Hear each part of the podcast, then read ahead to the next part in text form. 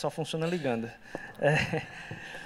Boa tarde, igreja. Que massa a gente estar tá aqui hoje novamente. Ah, sempre uma saudade de, de, encontrar todo mundo. E hoje num dia bem diferenciado, né? Estou muito, muito, muito contente da gente estar tá aqui, de a gente ter ah, se reunido hoje e a gente poder celebrar aquele que ah, reina eternamente, num dia de decisão de tronos temporais, né? Então a gente poder uh, celebrar isso é muito legal. Eu vou já ser sincero com vocês, a gente não, não quer uh, demagogia, nem fingir o que está acontecendo no momento. Então, a gente sabe que o coração de muita gente está bem apertado, está acelerado, ansioso. E na hora que, de alguma forma, a gente notar, se por acaso, no momento de sair os resultados, a gente vai parar aqui o nosso tempo e a gente vai ter um momento de oração como que vai funcionar esse momento de oração, já vou dizendo já de, uh, premeditadamente. A gente vai se reunir em grupos de três ou quatro pessoas. E aí, note uma coisa. Você vai estar ou muito triste, ou muito feliz, ou indiferente. Mas você precisa saber que você vai estar sentando com alguém que vai estar muito alegre com a sua tristeza, ou alguém que vai estar muito triste com a sua alegria. Como é que o Evangelho pode permitir uma reunião ou um encontro de pessoas assim para orarem pela mesma situação. Talvez se eu dissesse que ia fazer isso aí, sei lá, nas redes, aí as pessoas dizer que era loucura. Mas a gente não está aqui para brincar de igreja. A gente está aqui para viver o evangelho mesmo. E a gente quer se testar o, o que é o que é para a gente viver mesmo. Então, da gente sentar e, se você está muito feliz, entender que a sua felicidade está custando a tristeza de uma outra pessoa, que você pode achar absurdo, não entender, o, o, o pensamento dela, mas é família, filho do mesmo Deus, filho do mesmo Pai. E a gente poder dizer, Deus, é, reina sobre a nossa nação, a gente tem algo que perpassa isso tudo. Então, é, só dizendo para vocês não se assustarem na hora, se, se isso acontecer, da gente parar e ter esse tempo. E se não acontecer, ao final da pregação a gente vai fazer isso da mesma forma. Tá certo? Uma coisa que é vantagem aqui, que evita é, tensionamentos, né? É, é, é os meninos estavam brincando ontem aqui no ensaio. Eu disse, e amanhã? A gente, aí os meninos brincando. Vamos fazer o seguinte: a gente manda o pessoal de direita sentado de um lado, o pessoal de, de esquerda sentado do outro. Eu disse, graças a Deus a gente quebrou com esse negócio, que é tudo circular aqui, não tem nem como resolver isso mais, está todo mundo misturado aí. É, e a gente entende que isso é, é uma parte da vida da gente, mas não é a vida em plenitude daquilo que a gente acredita, e é por isso que a gente continua. Eu tenho mais Duas coisas que eu queria falar é sobre o evento do Dia das Crianças, que vai acontecer no dia 12, vai ser com a comunidade do Papelão. A gente está sempre em contato com eles, então às vezes muda mesmo a comunidade com a qual a gente tem o contato para um evento específico. Nesse caso, estava dizendo que era de Rio Azul, mas vai ser com o Papelão, certo? A comunidade do Papelão. E você pode procurar Letícia e João, que estão ali atrás, para ajudar com esse tempo. Vai ser um, um, toda, toda a força será necessária para a gente estar tá com as crianças ali naquele dia, tá certo? A gente continua hoje, voltando aí a, a nossa nosso tempo de, de pregação, com a série Que Língua é Essa? Estou muito, muito feliz, muito empolgado com tudo que a gente tem visto. E hoje eu queria que a gente começasse já lendo o texto que está lá em, em, em, João, no capítulo 4. A gente leu até o versículo anterior, no domingo retrasado, e hoje a gente vai dar a sequência em João, no capítulo 4 ainda, ah, sobre ah, o ritmo da evangelização. João, no capítulo 4, versículo a partir do 20, certo? João 4, a partir do 20, se você quiser acompanhar aí na sua Bíblia. Nossos antepassados adoraram neste monte, mas vocês, judeus, dizem que Jerusalém é o lugar onde se deve adorar. Jesus declarou: Creia em mim, mulher está próxima a hora em que vocês não adorarão o Pai nem neste monte, nem em Jerusalém. Vocês, samaritanos, adoram o que não conhecem. Nós adoramos o que conhecemos, pois a salvação vem dos judeus. No entanto, está chegando a hora, e de fato já chegou, em que os verdadeiros adoradores adorarão o Pai em espírito e em verdade. São estes os adoradores que o Pai procura. Deus é espírito e é necessário que os seus adoradores o adorem em espírito e em verdade. Disse a mulher: eu sei que o Messias, chamado Cristo, está para vir. Quando ele vier, explicará tudo, explicará tudo para nós. Opa, vou botar aqui. Então Jesus declarou: Eu sou o Messias, eu que estou falando com você. Vamos orar? Deus, obrigado por essa oportunidade da gente celebrar a verdade na tua palavra.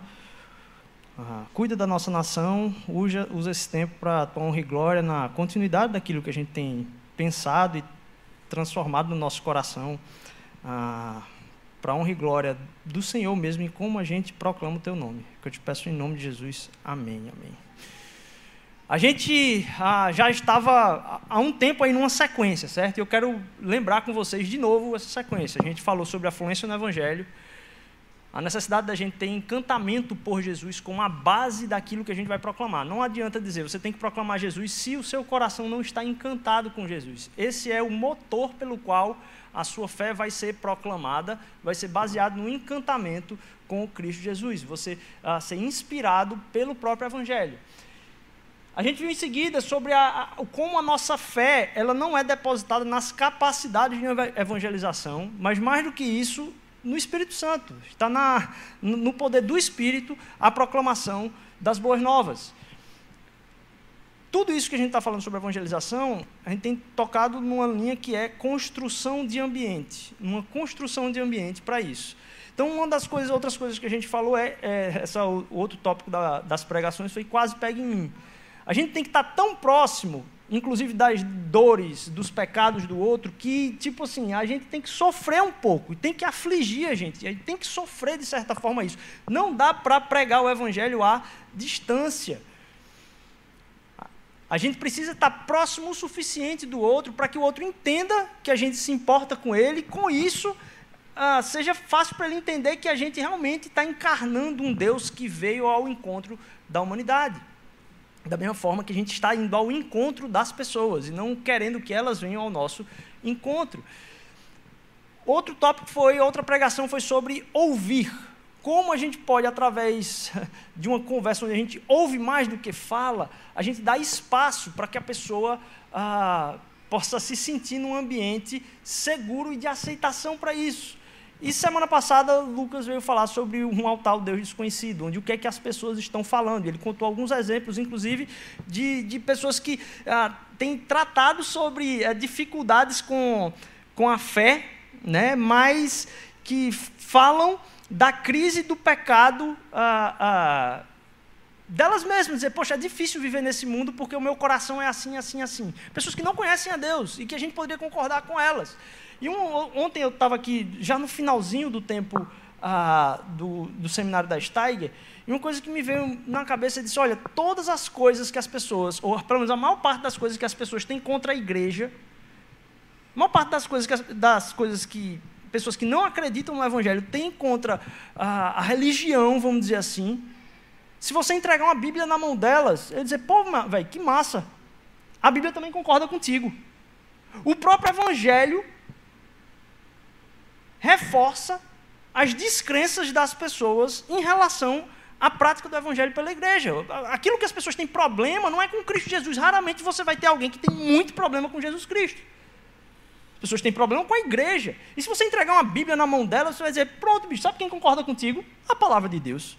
Esses caras estão tudo errado mesmo, segundo a fé que eles mesmos professam. Então, a gente entender o que, é que, está sendo falado nas praças, foi um pouco do que Lucas trouxe aqui, que diz, olha, as pessoas já estão clamando por algo que a gente tem a resposta, e a gente falou um pouco disso também na, na, na série passada, Vícios e Virtudes. E aí hoje a gente vem falar então sobre os ritmos da evangelização, como isso se encaixa na minha agenda. A gente começou com encantamento com Jesus, poder do Espírito, proximidade profunda para tratar da nossa disposição de estar perto da sujeira do outro, o coração aberto de ter sensibilidade de ouvir, o, o, a certeza de que nada mudou, no sentido de que a esperança que as pessoas precisam no Evangelho é a mesma de todas as eras. O ser humano tem falta de Deus, e o que preenche o ser humano é conhecer mais a Deus, ah, ter um contato com Cristo Jesus, é o que nunca vai mudar isso. A eternidade está colocada lá, incrustada no coração da humanidade. E hoje a gente vai falar sobre uma responsabilidade de como a gente traz isso para a nossa vida, algo que é um pouco mais ah, vamos dizer assim, prático, certo? A gente lê um, um texto que é, eu li na outra semana sobre o fato de Jesus estar ali para ouvir aquela mulher. Eu queria tocar de novo no, no, ponto do como o evangelho de João ele destoa dos outros evangelhos. Né? É tanto que ele é colocado numa categoria à parte. Existem os evangelhos que são considerados ou chamados de sinóticos. E João. Ah, de certa forma, cada um desses outros evangelhos, ele trata historicamente de algum fator que em Cristo se cumpre tudo aquilo que era esperado. João, ele parte por uma outra, uma outra vertente. João, ele está tratando uh, da identidade, da essência, da presença de Jesus Cristo na trindade desde de anteriormente das eras. Então é por isso que João, em muitos momentos, vai estar falando sobre quem Jesus é, o diálogo de, de Jesus com, as, com os, os, líderes religiosos, sobre a, vamos dizer assim, o não entendimento dos líderes do que Jesus está falando muitas vezes, Jesus falando de um ponto de vista onde ele, é, em, alguns momentos, diz: Olha, eu falo daquilo que vem do alto, vocês falam do que vem de baixo, vocês não, vocês não têm entendimento. É, eu, eu, estava antes de Abraão, eu já era, eu sou antes de Abraão. Então, em alguns momentos, João vai trazer essa linguagem de identidade. Ele começa dizendo: Olha, no princípio era o Verbo, o Verbo é, estava com Deus, o Verbo era Deus ele veio e habitou entre Perceba que não está tratando num aspecto histórico. Você vai ter Mateus, Marcos e Lucas, eles tratando de algumas formas diferentes essa, essa, essa relação com, a, com o cumprimento da profecia. Mateus muito mais para o público ah, judaico, em como ele cumpre aquilo que era a sequência do reinado de Davi. Uma linguagem que é muito mais para o povo ah, judeu da época do que o povo gentil. Se você for para Marcos, o, o, aquilo que atesta ah, o cumprimento do que Jesus estava fazendo é a quantidade de milagres. É tanto que Marcos pequeno, mas o tempo todo. Aí em seguida aconteceu isso, aí em seguida aconteceu isso, aí em seguida. Ele sai saltando o tempo todo para mostrar a quantidade de sinais em um curto espaço de tempo, é como se fosse um, um, um, uns flashes assim, sabe, shorts, né? Marcos vai jogando aí um bocado de, de, de relação em como os milagres, aquilo que Cristo fez na sua vida, prova aquilo que é o cumprimento da profecia.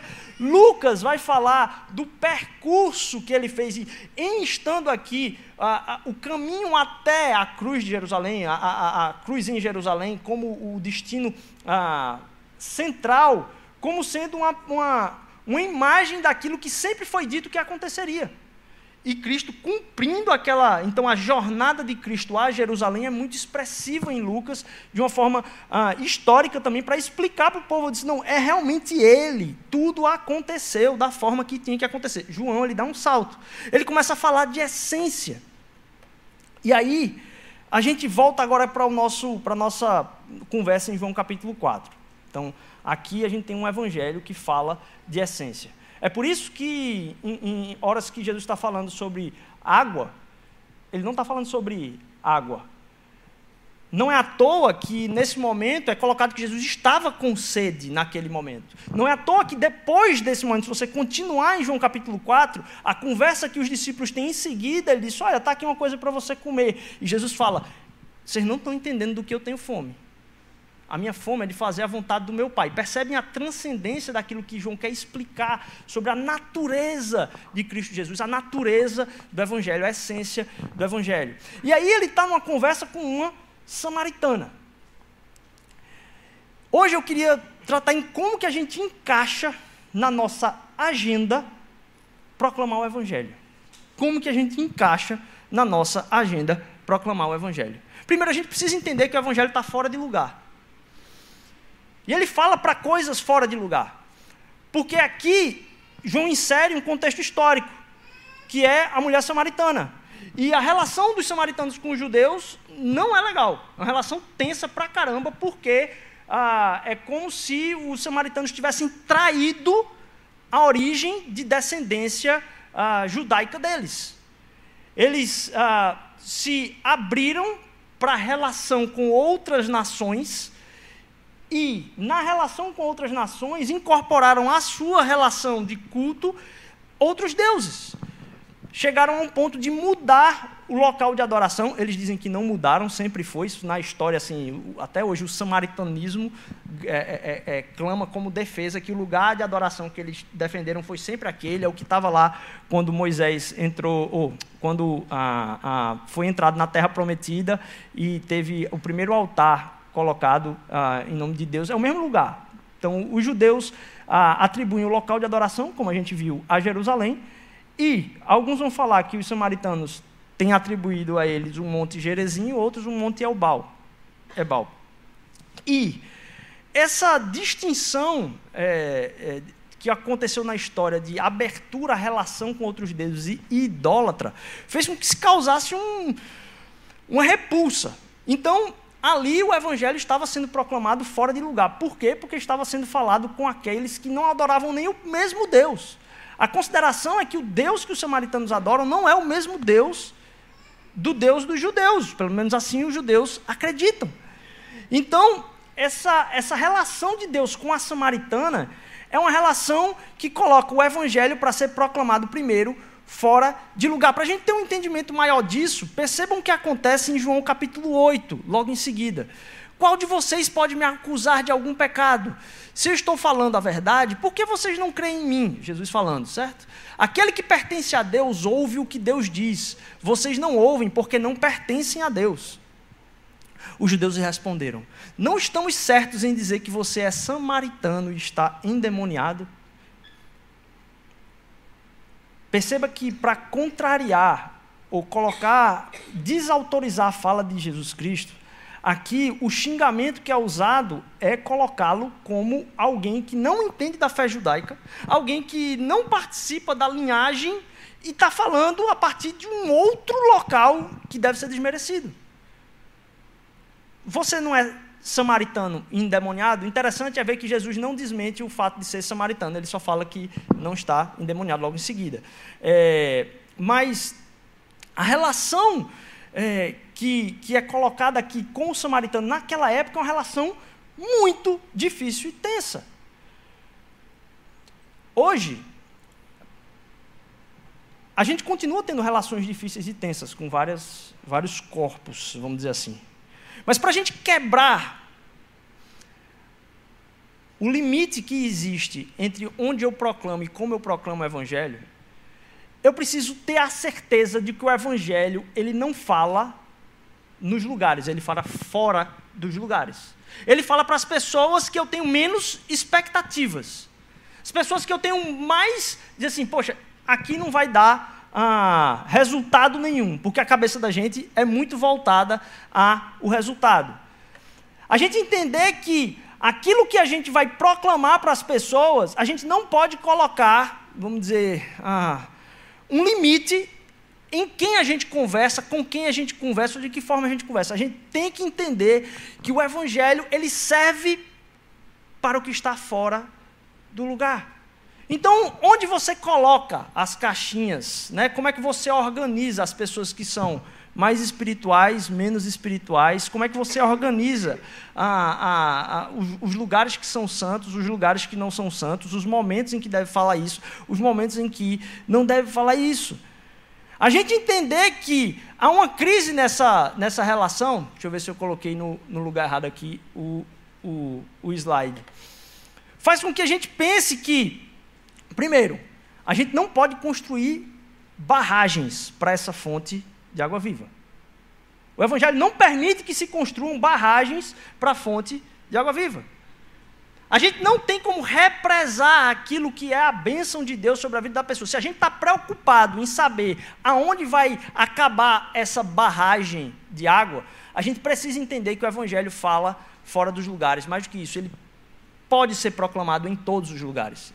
E eu fico muito feliz é, de, de, uh, de ver, por exemplo, a festa que é no, no, batismo, né? De a gente ver a gente celebrando ali na praia, dizendo, não, aqui que massa, esse é um momento muito espiritual.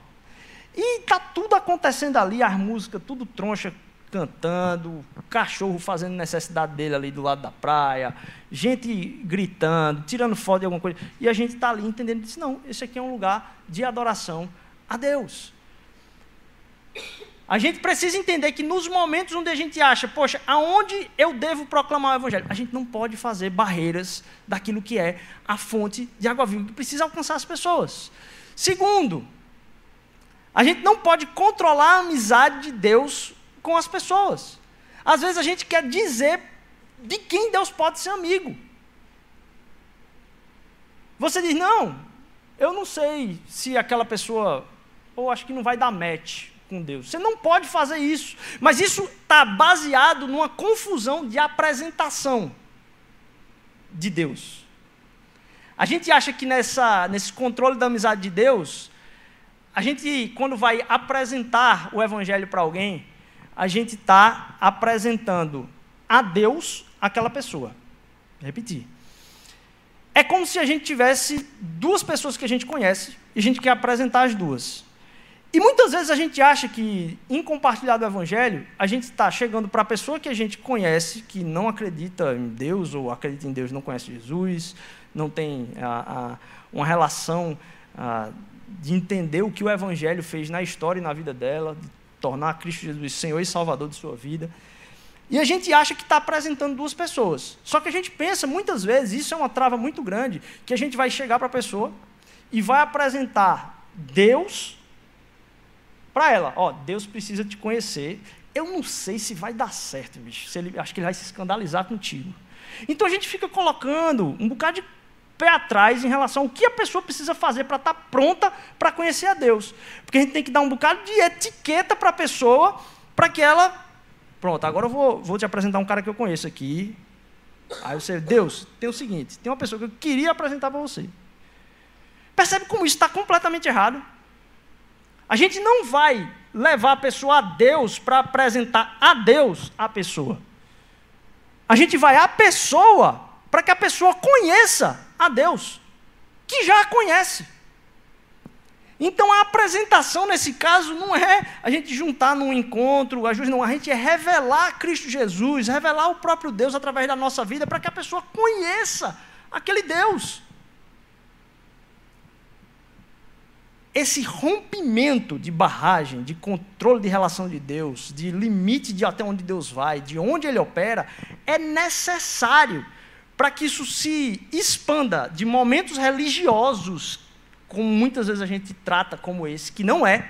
Esse aqui não é um momento mais espiritual do que outro. Ele é, ele é basilar e central para a nossa semana porque ele trata de uma identidade que a gente tem. A identidade de ser corpo de Cristo. Se isso é a nossa identidade, isso regula a minha rotina. Isso regula a forma como eu penso a minha relação com o mundo. Porque eu sou parte da família, e sendo parte da família, parte do corpo de Cristo Jesus, a gente se reúne em família aqui para adorar o mesmo Pai, e isso é central para a minha semana. Isso é central para a minha vida, porque faz parte da minha identidade. Não é porque eu cumpro uma agenda religiosa. Até porque Deus, ah, nesse momento, pode, pode parecer para você isso, que você está controlando a amizade dele ou mais. Que você está escolhendo quais são os montes corretos que deve se adorar. E quantas vezes você não está numa briga de monte com as pessoas, dizendo, não, esse aqui é o monte certo de se adorar. Ah, não, esse aqui, o jeito é esse aqui. E aí Deus vem e eu fico muito feliz pela equipe de louvor hoje. Que tempo gostoso pra caramba a gente ter cantado tudo isso aqui num dia tão tenso. E a gente dizer, não, é em espírito e em verdade. A adoração é em espírito e em verdade. Não tem lugar. Por quê? Não só o evangelho é para o fora de lugar, o evangelho ele acontece em todo lugar. Se funcionar, vamos ver se. Depois passa aí. O evangelho acontece em todo lugar. Por quê? a, a relação que a gente tem com o Evangelho não pode ser pensada a partir da religião. Pode voltar um, volta um. Se está é porque. Ótimo, deixa aí mesmo. O Evangelho não pode estar baseado naquilo que a gente considera como religião. O Evangelho ele supera a religião. A adoração e o lugar de, de assim, proclamação do Evangelho é além da religião porque ele é além da retórica. O evangelho não é retórica. No final a, a, a, da conversa com a, mulher, Jesus fala: Olha, eu estou com você o tempo todo. Eu sou o Messias, eu que estou falando com você. A gente entender a presença de Deus no nosso dia a dia faz com que a gente entenda que se relacionar com as pessoas não é um evento. Se relacionar com as pessoas não é alguma coisa da qual você participa. Aquilo que é a proclamação do Evangelho não é um ato evangelístico no qual você vai fazer parte, não é institucional. Não é um, uma parte, um pedaço do meio do seu dia. O Evangelho te converte a uma mentalidade missionária. Ele te converte a ter uma mentalidade de enxergar tudo como missão. Se você não tem pensado em como comunicar o Evangelho, abençoar as pessoas, é porque provavelmente você não tem pensado no Evangelho. É muito mais provável que a gente esteja pensando em como Deus pode atender os meus pedidos. Porque quando a gente pensa no Evangelho, a gente começa a pensar o tempo todo em como a gente pode proclamar esse Evangelho.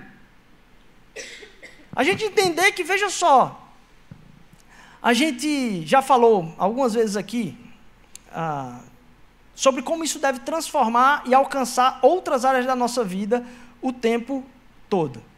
O como a relação com a presença de Deus na nossa vida, ela não é departamental, ela não é em caixinhas, mas ela é uma trincheira de guerra, onde o Espírito Santo está o tempo todo alcançando ah, maiores partes da nossa vida a se render à realidade que já é vigente pelo reino, à realidade que já está, ah, vamos dizer assim, posta à frente de nós, mesmo que os olhos não vejam, é o poder que impera ultimamente, neste momento, na nossa vida, é o reino de Deus.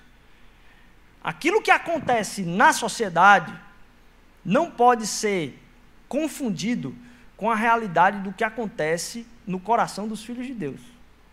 Porque no, no, coração dos filhos de Deus, a vitória já está decretada como uma realidade presente que vai se tornar realidade geral e todo olho verá e toda língua confessará que Cristo Jesus é o Senhor, no fim dos tempos em toda a sociedade, não importa no que a pessoa acredite. Mas na nossa vida e a partir das nossas relações, isso já é realidade. Então não tem superação de conflito que não possa existir no Evangelho. Ah, mas é muito difícil. Eu não acredito nisso, porque não é a realidade vigente para o cristão. Na nossa vida, a a imperação, é o, trono está completamente em pleno vigor visual na vida do cristão. Ah, mas eu não vejo isso na vida do cristão, porque não se deu espaço para o poder de Cristo Jesus. Mas já está disponível ao nosso agir o poder do Evangelho na nossa vida. Ele é fora de lugar, mas mais que isso, ele é em todo lugar, porque há uma trincheira sendo travada dentro da gente a gente entender que isso faz com que não se tenha mais uma pessoa que é o santo da religião, não se tem mais um lugar que é santo, porque esse lugar se torna santo, porque a igreja de Jesus se reúne aqui, mas quando a igreja de Jesus se reúne na praia, é ali que está habitando a, a, santidade. Quando a igreja de Jesus, quando é proclamado o nome de Jesus em qualquer lugar, ali é o lugar onde o reino está sendo ah, instaurado. Não tem lugar e não tem dia também. A gente entender que qualquer lugar ou qualquer hora é um lugar espiritual, porque o evangelho é para o fora de lugar, mas é para todo lugar. A gente entender que isso tem que dirigir esta mentalidade missionária. O foco não é mais em separar lugares espirituais. Para que você, por exemplo, como eu falei aqui do, do exemplo do batismo, por exemplo, mas, por exemplo, eu estava numa viagem, lembrei disso agora, estava numa viagem recentemente, e aí eu estava num lugar público, parei para orar com a, com a minha esposa, e a gente estava orando naquele lugar público, e de repente, a gente de olho fechado, alguém interrompe a gente para vender uma substância não permitida. E a gente parou assim e disse: O que, que aconteceu aqui? E os dois gargalhamos junto logo em seguida. A gente não comprou, certo? Só... Eu pulei essa parte, né? É, o cara foi embora, é importante falar, né? É, e aí a gente, logo em seguida, continuou a oração. Porque aquilo ali era um lugar santo. Não tem lugar. E você ter isso como prática de entender que momento você pode parar com alguém e orar. Em cafeterias, em reuniões a, a, a, da sua própria empresa, do seu próprio trabalho, da sua. Você puxar a pessoa e dizer, cara, estou te vendo perturbado. Cara, posso, posso orar por você? Eu, é raro alguém negar uma oração. Comigo nunca aconteceu. E alguém negar uma oração, não, quero não, sai para lá. Ninguém nunca fez isso. Então a gente entender que ele supera por estar em todos os lugares. Mas mais do que isso, ele não tem hora. Ele é fora de hora e no meu dia a dia.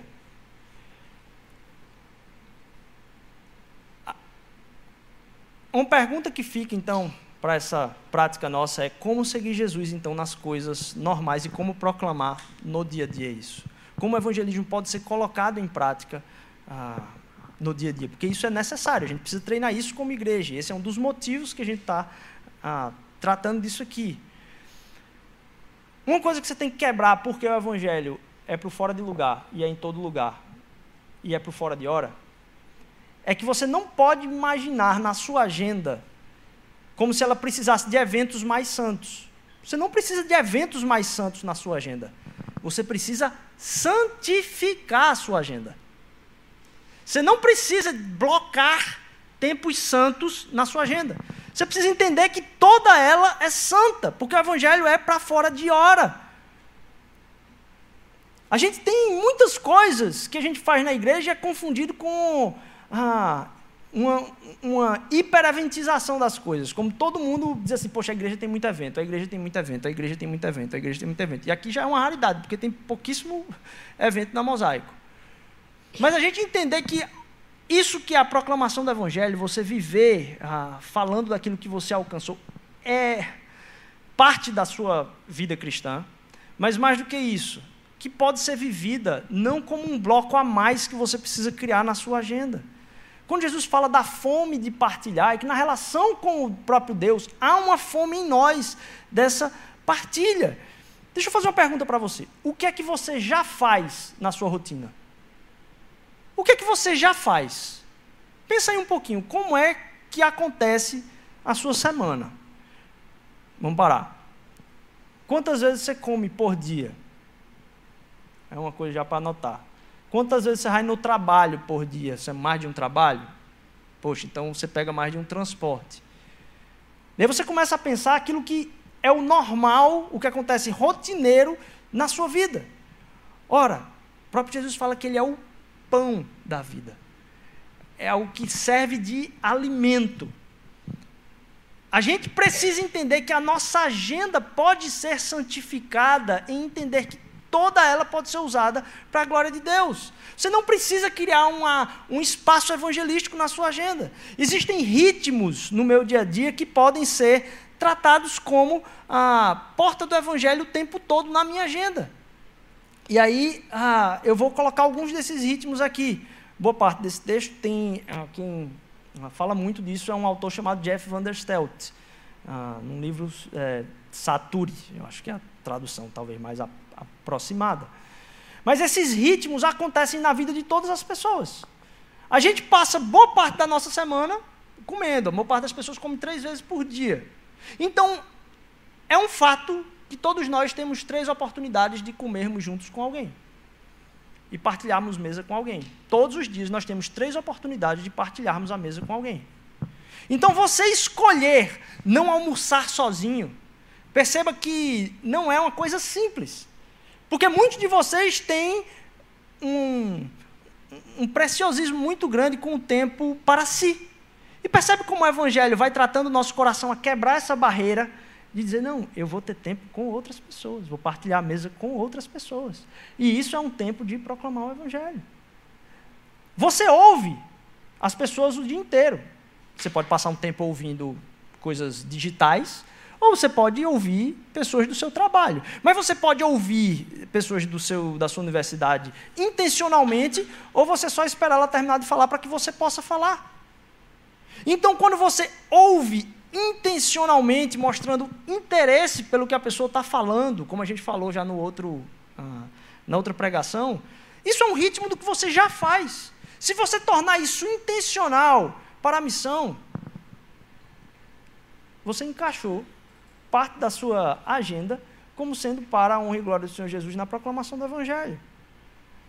Você tem muitas vezes de escutar histórias. Qual a diferença de ouvir e escutar histórias? É porque algumas vezes a pessoa quer falar a respeito de alguma coisa e você tem que prestar atenção no que ela está dizendo. Mas todo mundo é apaixonado por histórias. A gente, nós somos seres, como a gente já falou aqui, historiados. A história faz parte ah, daquilo que a gente ah, é como pessoa. A gente se conhece contando histórias. Quando você vai conhecer alguém, você começa a perguntar coisas, a pessoa vai falando uma história a respeito da vida dela, e é assim que a gente conhece um ao outro, através de histórias. Então, uma coisa é ouvir. Mas você escuta histórias você se interessa por histórias o tempo todo. Você pode buscá-las no YouTube, mas você pode perguntar para as pessoas histórias a respeito da vida dela. Pensa em alguém que não conhece o Evangelho, que você tem relação semanalmente e você não sabe para que lugares de fora de Pernambuco essa pessoa já foi. Pergunta. Para onde ela gosta de viajar, onde ela gosta de descansar. Ela começa a contar a história. Porque uma coisa é ela começar a falar por si, você gastar um tempo ali ouvindo.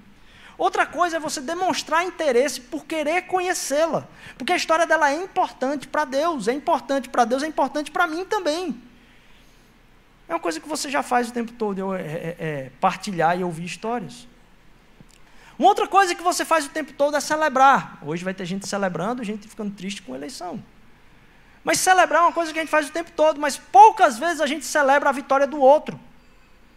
Poucas vezes a gente olha para o que aconteceu na vida do outro e, e, lembra, lembra de celebrar com ele. Ele diz, poxa, semana que vem vou fazer um exame importante. Lembra de perguntar na semana que vem o bendito exame. E celebra com a pessoa. Que massa que isso aconteceu. Que bom que você conseguiu essa sua certificação. Que bom que sua mãe passou nessa prova. Que bom que. E você vai celebrando com a vida da pessoa. É coisa que a gente já faz em vários âmbitos que se tornam proclamação do Evangelho, porque ninguém celebra a vida dos outros, a gente só quer celebrar a própria vida. Abençoar a vida do outro. Quantas vezes você disse que era massa alguma coisa dessas histórias que alguém contou? Diz, poxa, eu sou inspirado por isso que aconteceu na sua vida. Fico muito feliz que aconteceu isso por você. Deus te abençoe. Isso que tu falou hoje foi muito importante para mim. A gente tem oportunidade disso todo dia. De alguém dizer que está precisando de uma necessidade, você dizer, eu vou contigo. Está com dificuldade de fazer mudança, eu vou contigo. Separar um tempo na agenda para abençoar a vida das pessoas. Qual foi o chamado para as famílias da terra? Serem abençoadas pelos filhos de Deus. Então, os filhos de Deus vão multiplicar aqueles que abençoam as famílias da terra. E por último, descanso. Porque as pessoas precisam encontrar no seu coração, meu amigo, minha amiga, paz. E se você não está em paz com Deus, essa é uma preocupação de transformação que deve ser para a sua missão, não é para resolver a sua vida. Então você parar e deixar a correria desse mundo louco mesmo no meio da correria, você não caminhar no aperreio do resultado das coisas. E a eleição é uma delas. A gente não devia se aperrear tanto com a eleição como a gente se aperreia. Esses ritmos são coisas que vão transformar uma coisa que você precisa perceber como já santificáveis porque é um espaço santo. A sua agenda é um espaço santo. O ritmo do seu dia a dia já é um espaço santo. E tornar isso com intencionalidade para a glória de Deus e proclamação do reino.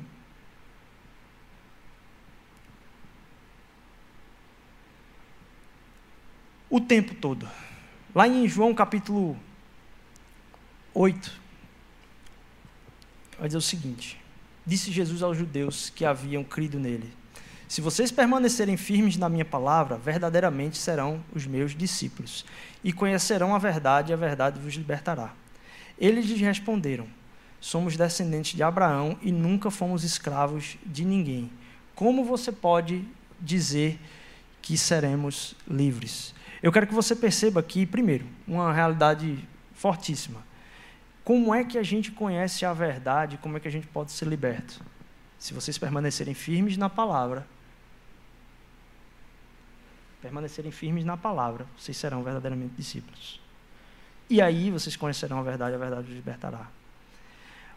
Permanecer em Cristo Jesus, e você vai ver que poucos capítulos depois, antes do último discurso de Jesus, em João, é o lugar onde ele fala sobre eu sou a videira verdadeira.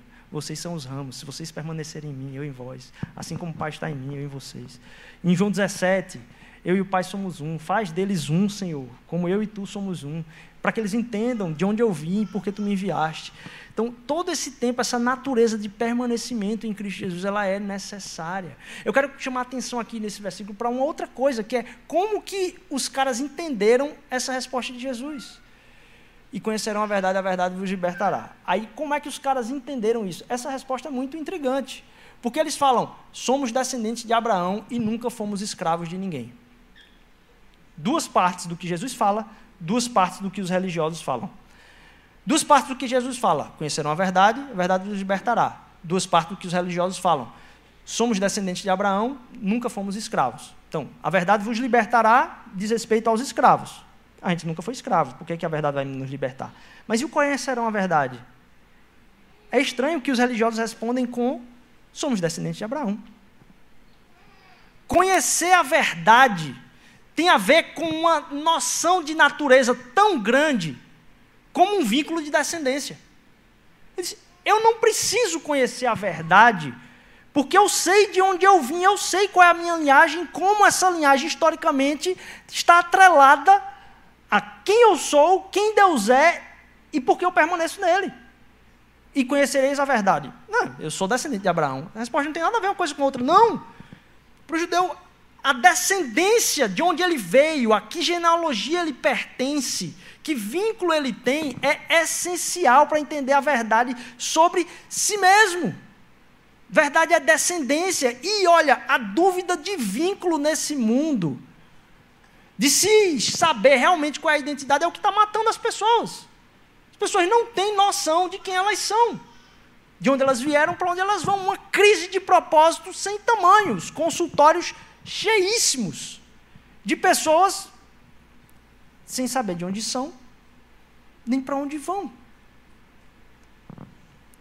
Por isso, é um relembrar no proclamar para você, meu irmão, minha irmã o vínculo que você tem com Cristo Jesus. É um vínculo inquebrável. Você não tem como romper esse vínculo com Cristo Jesus. Eu não sei até onde você já foi longe de não ter tempo de permanecer em Cristo Jesus, mas o vínculo dele com você não mudou a partir do seu comportamento. A presença dele está próxima a você, como no momento mais espiritual que você já teve. O que é que mudou? As escamas de nossos olhos, que nos fazem percebê-lo como distante, quando ele está ao nosso lado o tempo inteiro. A descendência e verdade é que tanto nós podemos ter a certeza de que não haverá nada que vai mudar, e Jesus Cristo continua o seu discurso dizendo: olha, o escravo é que não sabe até quando fica na mesa, mas o filho não tem como alguém tirá-lo da família, porque ele sempre vai ser filho.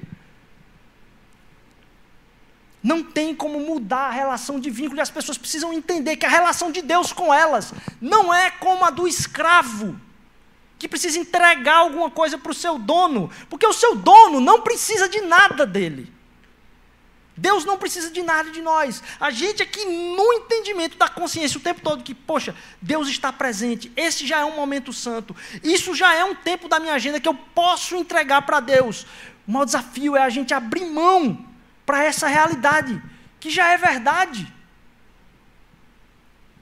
E a gente fazer de todos os momentos, momentos onde os ritmos da nossa vida sejam intencionais para proclamar não só o Deus da nossa vida, mas o Senhor soberano sobre o universo. E a gente poder conversar com a pessoa não daquilo que ela precisa fazer para encontrar Deus, mas do que Deus fez para que ela pudesse ver que Ele está ali para ela.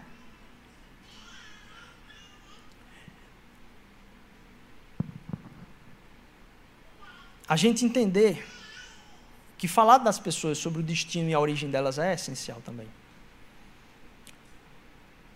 A continuação do que Jesus fala aqui é: olha, todo mundo que vive pecando é escravo do pecado. Escravo não tem lugar permanente na família, mas o filho pertence a ela para sempre.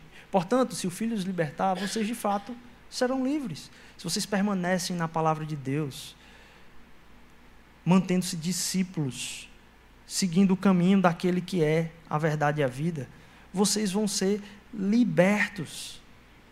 Ora, para a gente ter a certeza desse vínculo, é bom lembrar que isso esteve presente na, em toda a história da humanidade, principalmente na, na própria Bíblia.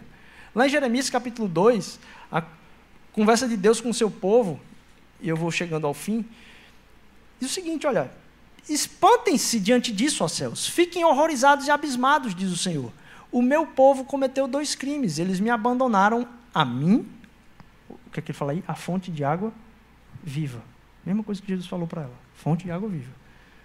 E cavaram suas próprias cisternas, cisternas rachadas que não retêm água. Em busca do suprimento do dia de amanhã, a gente procura trabalhar hoje para garantir o dia de amanhã nas nossas cisternas, não sabendo que a presença de Deus é plena na nossa vida. E a gente pode confiar na fonte de água viva. De entender, meu irmão, que você tem já o recurso na sua mão, no seu tempo, para vivenciar o Evangelho de uma forma que seja cada vez mais impactante e proclamadora. E ficamos construindo cisternas rachadas, achando que é a gente que vai prover as coisas que precisam de plenitude na nossa vida, quando Cristo Jesus é a fonte de água viva. Jesus, em um, mudando pela primeira vez aqui na pregação, Mateus capítulo 15, versículo 21 a 23, se não me engano, Diz o seguinte: saindo daquele lugar, Jesus se retirou para a região de Tiro e Sidom. Uma mulher cananeia, natural dali, veio a ele gritando: Senhor, filho de Davi, tem misericórdia de mim. Minha filha está endemoniada e sofrendo muito. Olha a resposta dos discípulos.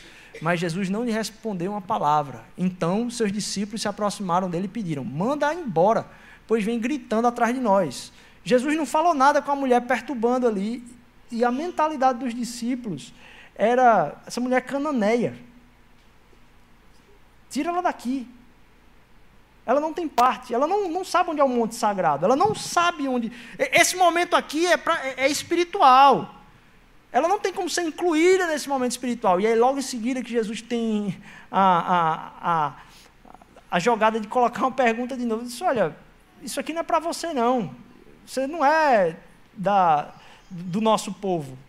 E ela mesma responde: Olha, os cachorrinhos comem as migalhas da mesa. Jesus poder tratar ah, da cura mais do que da sua relação familiar ali, do seu próprio coração, como um testemunho. Quer dizer, na mesa com os discípulos, o evangelho fora de lugar, fora de tempo, o tempo todo e em todo lugar. E a gente entender que isso é uma realidade para a gente, para que você não entre em nenhuma bodega, um fiteiro, sem entender que aquele é um momento espiritual na sua vida. O evangelho não é retórica. Quando Paulo diz orar sem cessar, isso não é brincadeira. É para que você entenda que o tempo mais precioso que você pode ter é se você conseguir passar o dia todo com a consciência em Cristo Jesus. Esse vai ser o dia mais leve que você vai ter na sua vida. Vai ser o dia mais trabalhoso, porque vai ter problema que só, poxa. Mas vai ser o dia mais leve. Porque o fardo de Cristo é leve.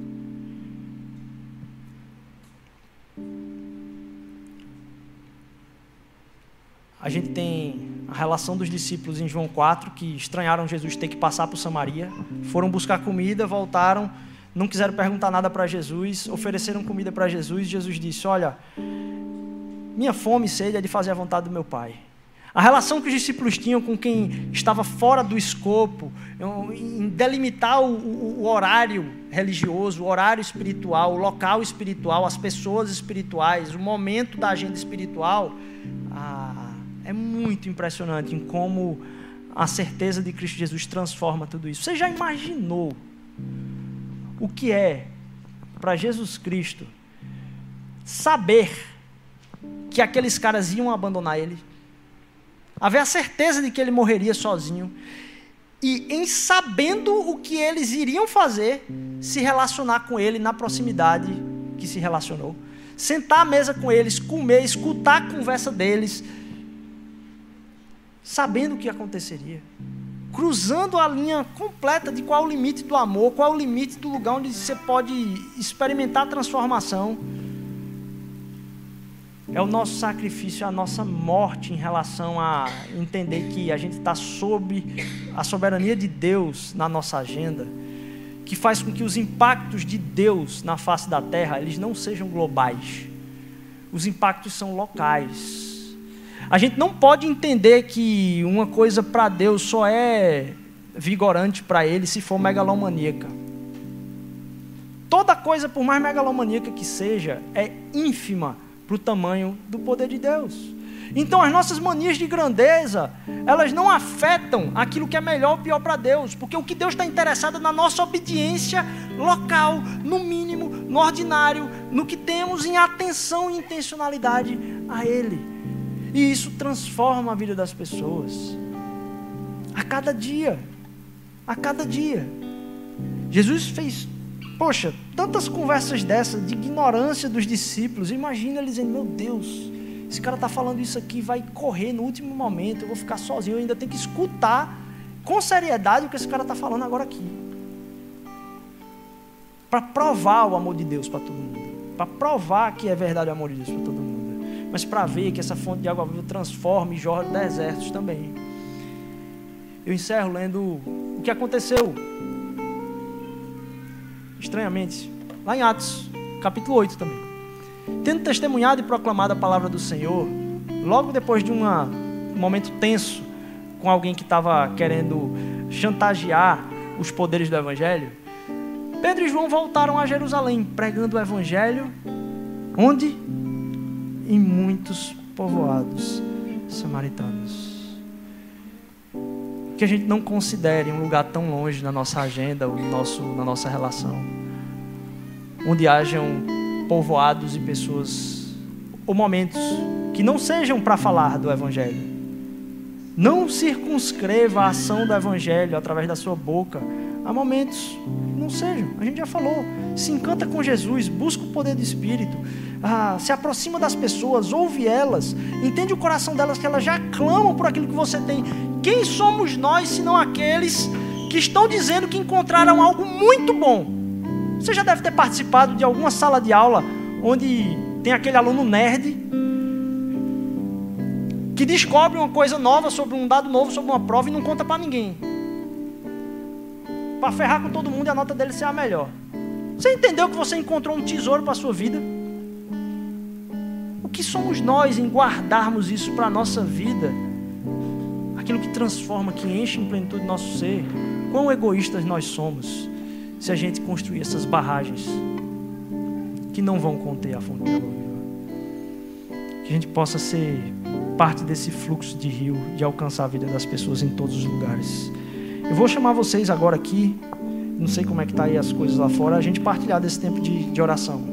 Antes do pessoal começar a cantar aqui, eu queria que vocês se reunissem em grupos de dois ou três, vocês clamassem por um coração convertido um ao outro, da nossa igreja, da nossa nação, onde a gente supere pelo amor.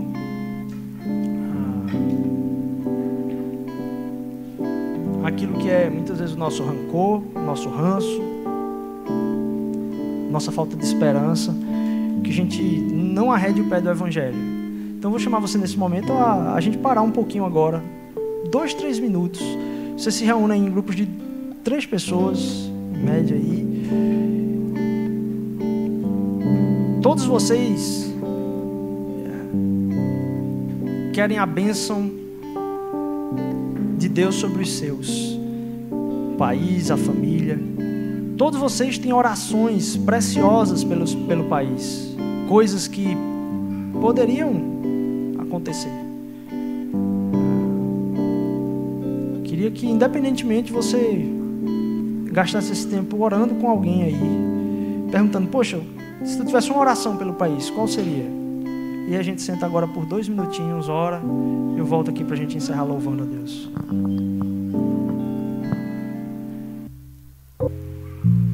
Pai, queremos te agradecer por mais um dia, por mais uma tarde, noite em tua presença. Queremos te agradecer, meu Deus, por tua bondade, por tua misericórdia, porque temos o livre acesso, meu Deus, à tua palavra. Nesse dia, meu Deus, queremos entregar os nossos anseios, os nossos medos, os nossos mais profundos, meu Deus, medos, anseios. Entregamos no teu altar, entregamos aos teus pés. É, sabemos que a nossa esperança, meu Deus, não está no reino desse mundo, está no reino dos céus, Pai. Que nosso tesouro esteja guardado contigo, que a nossa esperança esteja sempre no Senhor. Renova as nossas forças, as nossas expectativas, Paizinho. Que nós, como corpo, sejamos agente de resposta e transformação para este mundo. Que sejamos sempre lembrados e fortalecidos através da nossa comunidade, meu Deus. Independente do que aconteça no amanhã, sabemos que o Senhor já está nele, meu Deus, e é isso que nos guarda, é isso que nos fortalece. Que sejamos, Paizinho, pacientes e perseverantes, independente daquilo que o nosso coração quer estejamos sempre, Pai, aos teus pés, buscando o que o Senhor quer de nós. Em nome de Jesus.